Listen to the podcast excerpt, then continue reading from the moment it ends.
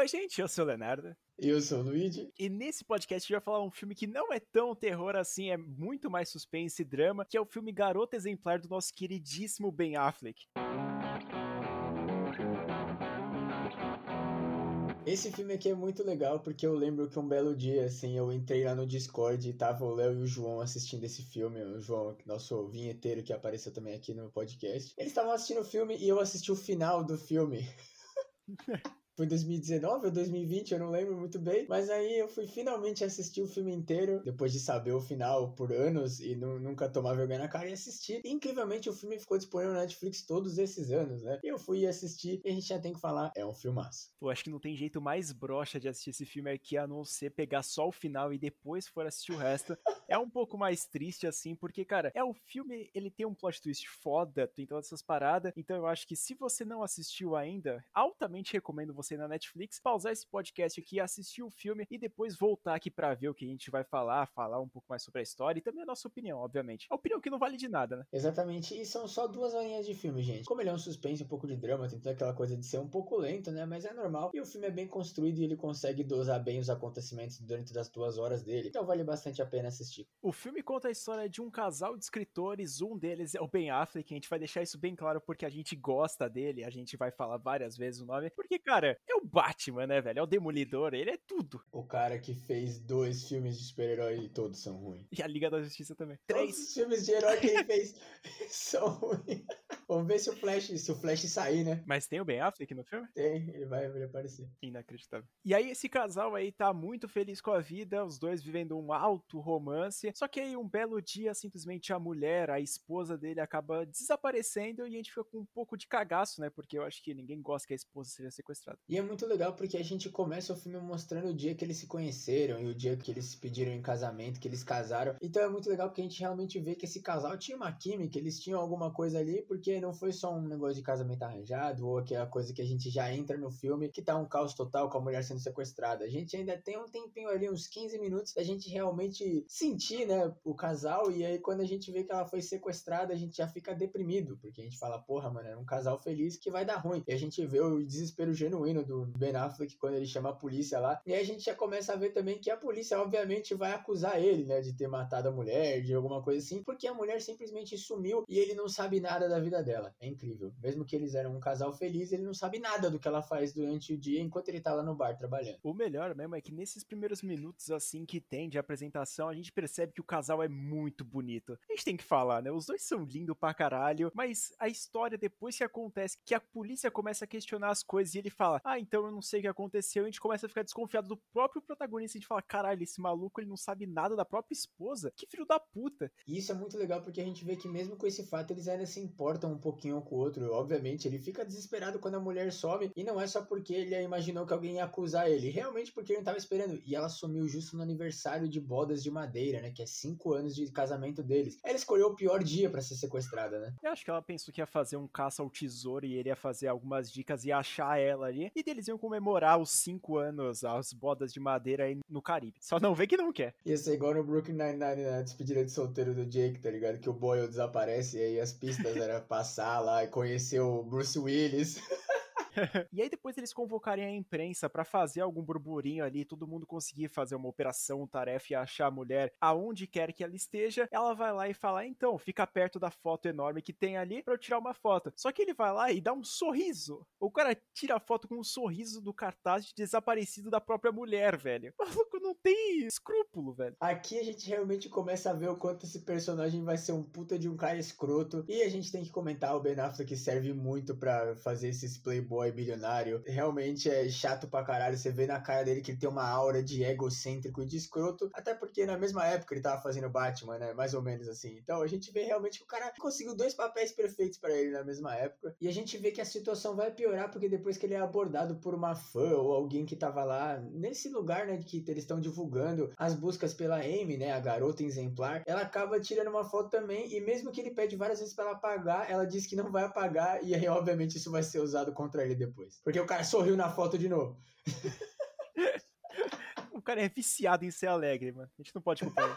Ele é o homem mais feliz da América. Mesmo com a esposa desaparecida, se o maluco tá feliz assim, eu não duvido nada. E depois desse dia que a gente vê a operação de buscas, quando o Ben Affleck volta para casa, a gente já começa a ter algumas pistas que mostram que, na verdade, realmente ela tava fazendo meio que um joguinho de bodas de madeira, que é meio como se ele fosse encontrar ela. E até por isso a gente já vê que o nosso protagonista, ele meio que não vai entender muito se ele ajuda a polícia, se ele vai entrega para eles dizendo que ele tem pista, porque se eu não me engano ele não entrega para eles, ele fica tentando descobrir sozinho. Só que aí naquela mesma noite, quando ele tá na casa da irmã dele, vem uma menina aleatória, assim, bate na porta e começa a beijar ele. E a gente fala, que porra é essa? O que está acontecendo? E obviamente ele tava tendo um caso com uma das alunas dele da faculdade. Além de ser o cara mais feliz da América, ele é o cara mais escroto também, né? O cara não basta sorrir na foto do desaparecimento da esposa dele, ele vai lá e ainda tá tendo um caso. O importante é ser feliz, né? Como dizem. E é muito bizarro ele não mostrar essas pistas, inclusive tem uma que é muito bizarra, que é quando ele entra num quarto extra lá fora da casa e tem um monte de presente, um monte de coisa que ele comprou, só que não foi ele que comprou, então ele começa a ficar com muita dúvida e a polícia começa a questionar ele também. E é aqui que a gente já começa a perceber que a vida do nosso protagonista vai ser uma merda nesse filme, porque ele obviamente vai acabar sendo acusado, porque a polícia descobre que além dele ter um monte de presente, a fatura do cartão dele tá estouradaça lá, o cara passou tudo no crédito, ele tinha aumentado o seguro de vida da esposa dele pouco tempo antes dela desaparecer. Então, obviamente, começa a ficar muito claro que ele teria matado ela, até que eles vão e finalmente conseguem ver né? Aquela coisa da luz ultravioleta que pega coisa que mesmo que tenha sido limpado, digital, essas coisas. E obviamente, quando eles vão lá na cozinha, tem um banho de sangue, tem um sangue muito mal limpado, espalhado pela cozinha inteira, que seria onde ele teria matado ela e arrastado ela, enfim, e depois escondido ela. Só que eles ainda não encontraram o corpo nesse ponto aqui. Pô, velho, o maluco ele tá se esforçando assim, né, para ser considerado um suspeito dessa porra. Além dele ter uma amante, ele tem a parte do seguro, tem o banho de sangue na cozinha. O cara simplesmente ele tá condenado, só que ele não tá condenado ainda, praticamente.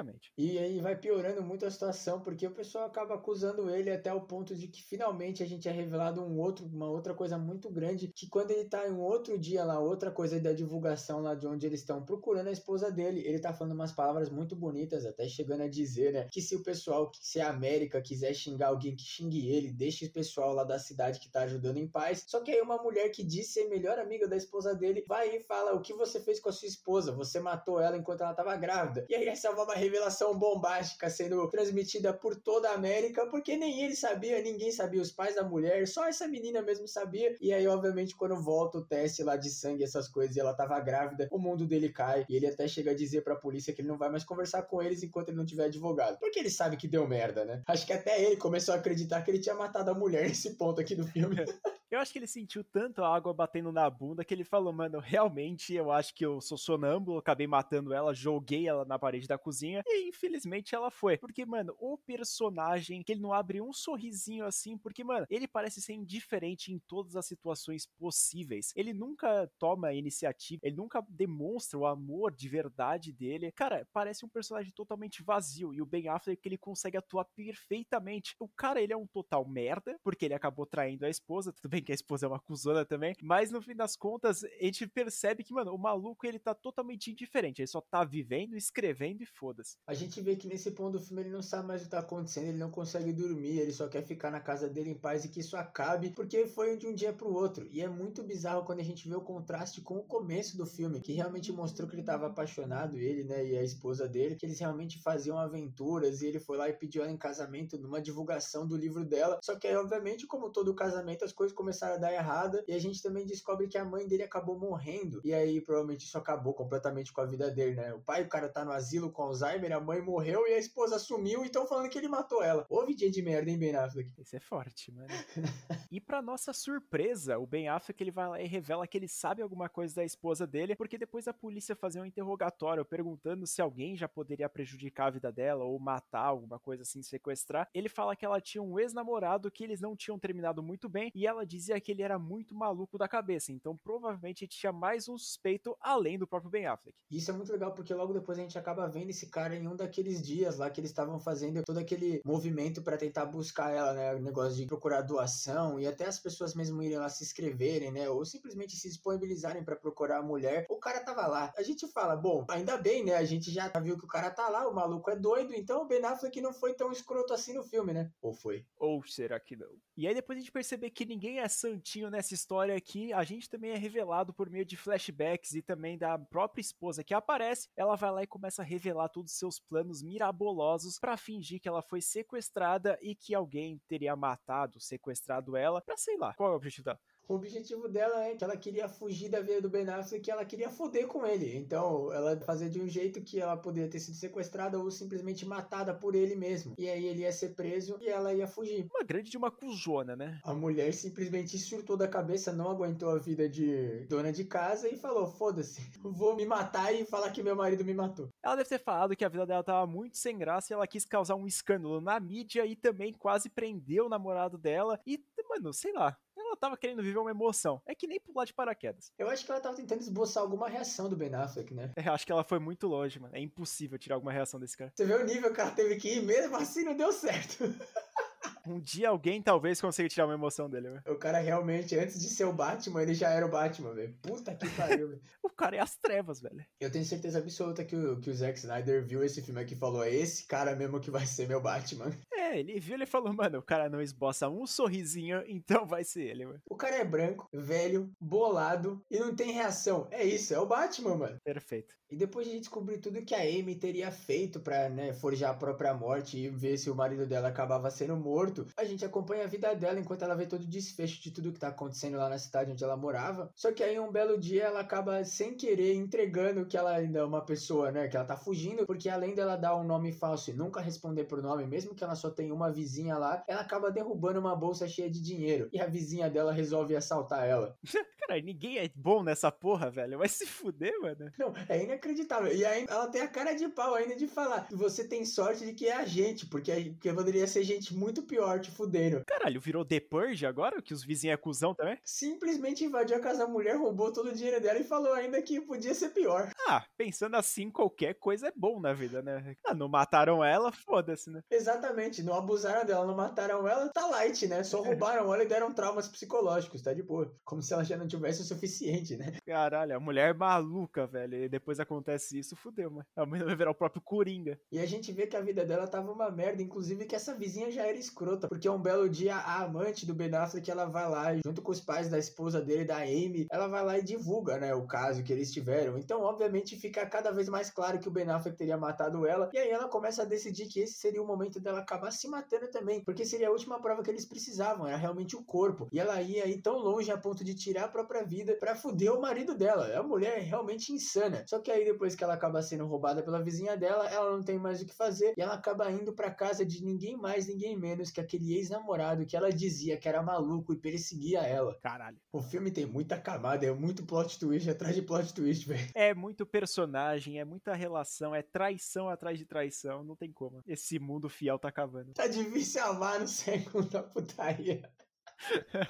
e aí a nossa querida Amy, ela já que não cansou de fazer merda, né? Ela vai lá depois aparecer na casa do próprio ex, ela conversa um pouco com ele, fica lá por um tempo na casa dele, e aí ela vai lá e decide fazer o que qualquer pessoa faria, com certeza, que é, mano, matar o cara. Essa mulher passou dos limites total. Eu, sinceramente, veria facilmente o filme onde ela fosse slasher. Pra caralho. É só olhar pra cara dela, você vai perceber que ela vai te matar se você ficar preso no quarto com ela. Mano, ela tem muita cara de psicopata. Ela facilmente seria a assassina daqueles slasher genérico dos anos 80, que eles tinham umas ideias, tipo aniversário sangrento, acampamento sinistro, que eles simplesmente colocavam uma pessoa aleatória para matar sem razão, tá ligado? Ela seria facilmente uma slasher dessa época, velho. É inacreditável. Podas de madeira sangrenta. O nome do filme tinha que ser Garota Maluca mesmo, em de Garota Exemplar. Vai se fuder, velho. E aí depois, não bastasse ter matado o cara, ela resolve que ela vai ainda acabar um pouquinho com o legado dele. E aí ela revela todo o plano mirabolante dela de que depois que ela foi roubada e não tinha mais o que fazer, ela resolveu voltar para casa e disse que foi sequestrada pelo cara. E como ela já tinha contado essa história de que ele era maluco e perseguia ela, obviamente todo mundo ia acreditar. E ela volta para casa e realmente vive a vida com o Ben Affleck, como se nada tivesse acontecido. Ah, mano, foi só um deslize, né? Vamos, vamos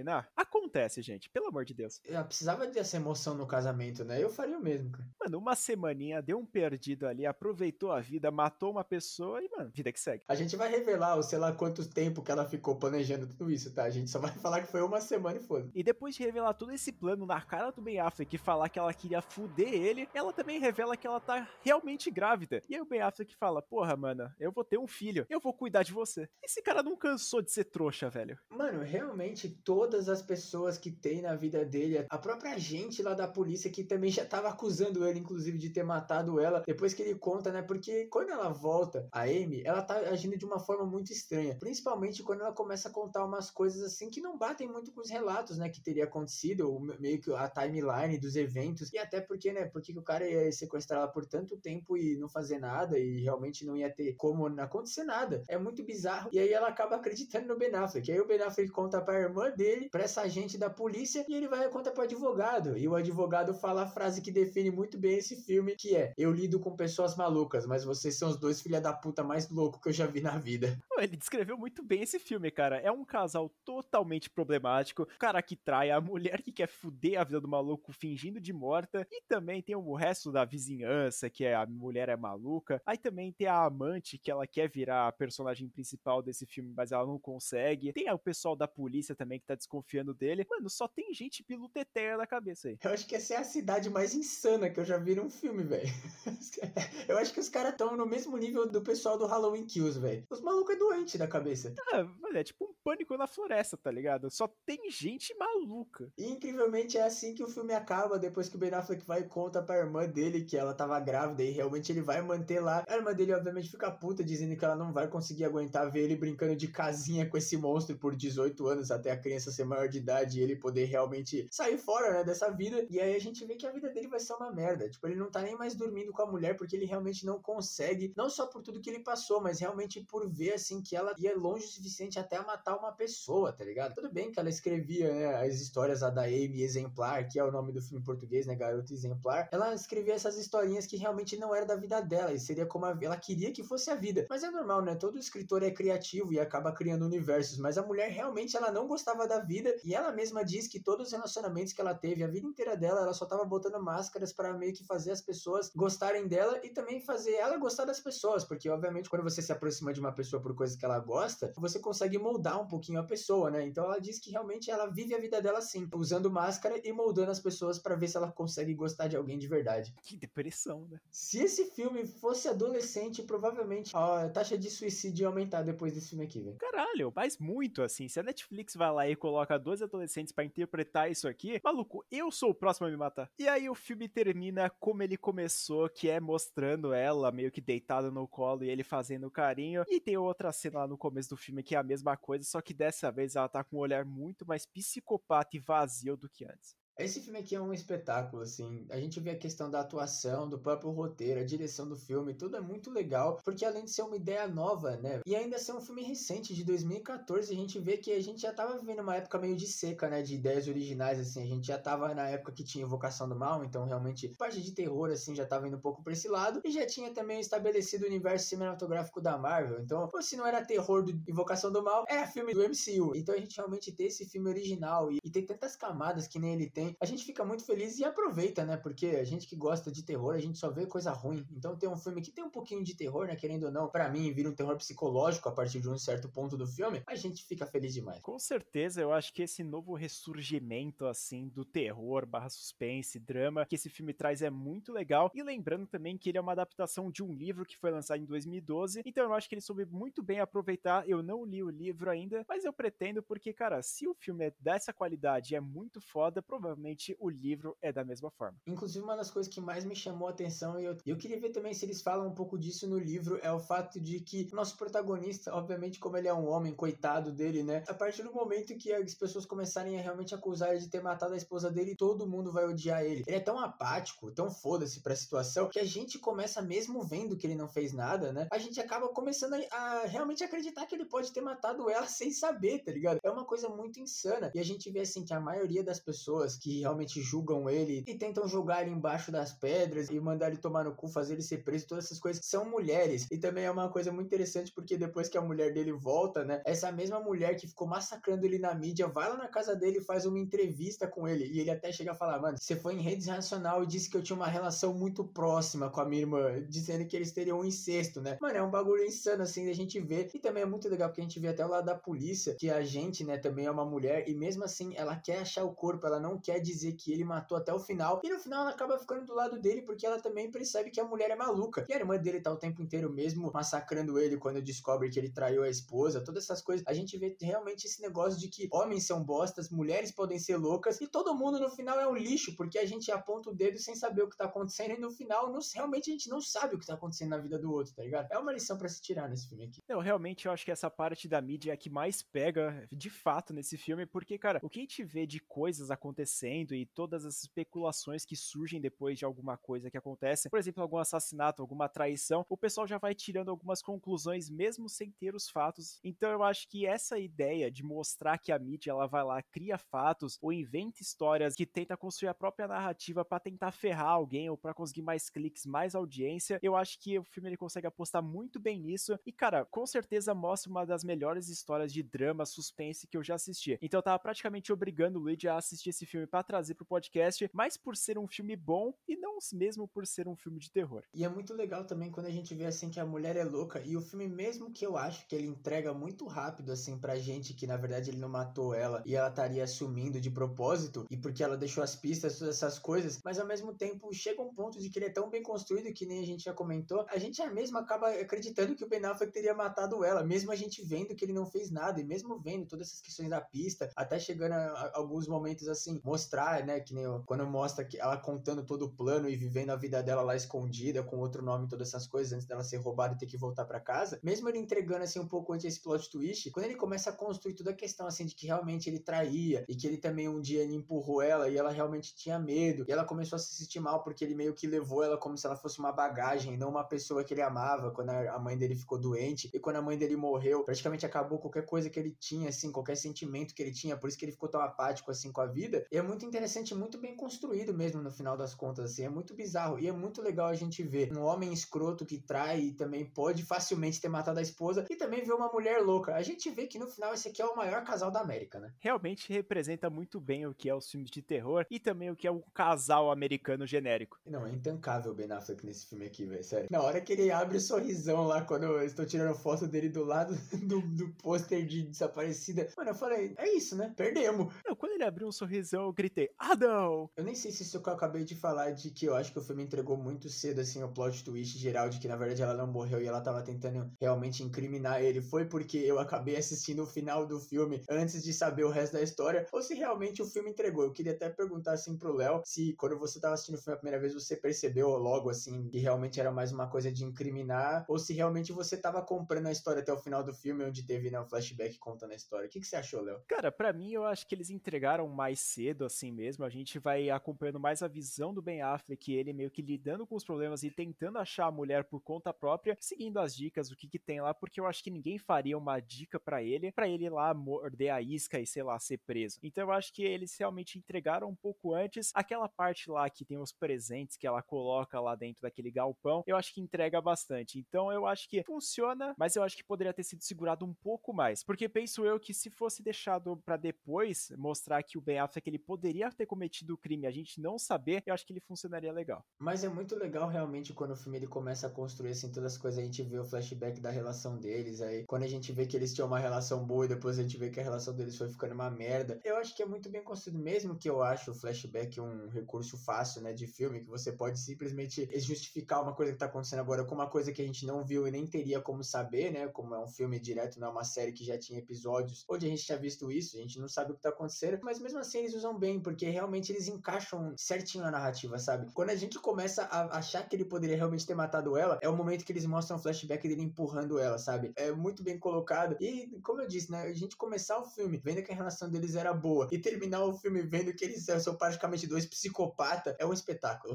E eu acho que esse suspense do filme ele funciona muito bem por conta da direção do David Fincher, que ele já foi diretor de outros filmes muito picas, como do próprio Clube da Luta, o Seven, os Sete Crimes Capitais, e também o Zodíaco, que é um puta filme e eu altamente recomendo vocês assistirem, porque se você gosta dessa parada de investigação e de suspense e drama, você vai com certeza gostar desse filme. E também o filme acaba dando muito certo porque a pessoa que escreveu a adaptação para o cinema foi a própria escritora original, a Gillian Flynn. Ela fez não só esse aqui, o Garoto Exemplar, como dois outros filmes e todos ela que adaptou. Então a gente realmente vê que a pessoa lá, além de ser uma mulher, né, contando toda essa história aí do Ben Affleck ser babaca, essas coisas, e também mostrando que uma mulher também pode ver que às vezes não é só o homem que é ruim, né? A mulher também pode ser. Seres humanos são ruins em geral, né? É muito legal a gente ver que realmente a mente que criou essa história, esse universo estava por trás. É basicamente assim que geralmente dá certo, né? Ou a gente tem o Mike Flanagan, que é um, um homem que a gente sempre tem que falar sempre que a gente pode, que é um cara incrível que consegue adaptar qualquer coisa de livro para terror, é absurdo. Eu acho bem melhor quando a gente tem a pessoa que escreveu originalmente o livro realmente escrever a adaptação pro filme também. É, o Mike Flanagan é praticamente um semideus, né? Eu acho que o único cara que não escreve livro e consegue adaptar com maestria é ele, mano.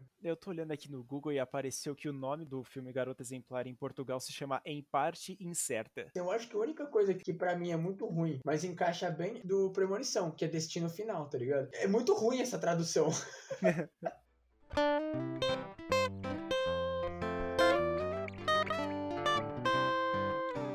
Então, se você tiver curioso para assistir esse filme e ver quão bom que ele é na vida real, ou se você já assistiu e quer reassistir, vai lá, corre para Netflix ou pro Amazon Prime ou até mesmo pro Globoplay ou também pro Telecine, que tá disponível. Então, não tem motivo para você não assistir essa porra. Mas então é isso, se você gostou desse podcast aqui, já assistiu o filme, não esquece de mandar nossa DM do Instagram falando a sua opinião sobre esse filme, ou também nos comentários do nosso Instagram, que é o arroba Sem Memória Podcast, que lá a gente tá postando atualizações sobre esses podcasts que estão saindo aqui e também algumas notas e notícias notícias sobre o mundo do terror. E não menos importante, a gente tem um canal no YouTube que é o canal Sem Memória. Lá a gente posta vídeo toda quarta-feira e também um vídeo extra na segunda ou na sexta. Então, se você tiver alguma recomendação, seja aqui pro podcast ou lá pro YouTube, também manda lá no Instagram que a gente vai fazer um vídeo ou um podcast sobre isso. Se vocês querem acompanhar a gente, ver talvez às vezes as críticas antes do filme sair, ou só ver a gente comemorando coisas e postando fotos meme lá no Instagram, sigam a gente no pessoal. Todos os links estão na descrição do podcast na plataforma que você estiver ouvindo. E provavelmente esse episódio não vai ter, mas sempre dá uma olhada na perguntinha que fica lá no Spotify, onde tem a letra das músicas. Se você quiser responder, talvez uma enquete, talvez uma perguntinha que a gente tenha deixado, manda lá pra gente. Ou realmente escreve lá no Instagram se você não quiser ter o trabalho de escrever no Spotify. Muito obrigado por terem ouvido mais um episódio aqui do Podcast Sem Memória. Eu fui o Luigi. Eu fui o Leonardo. E até o próximo.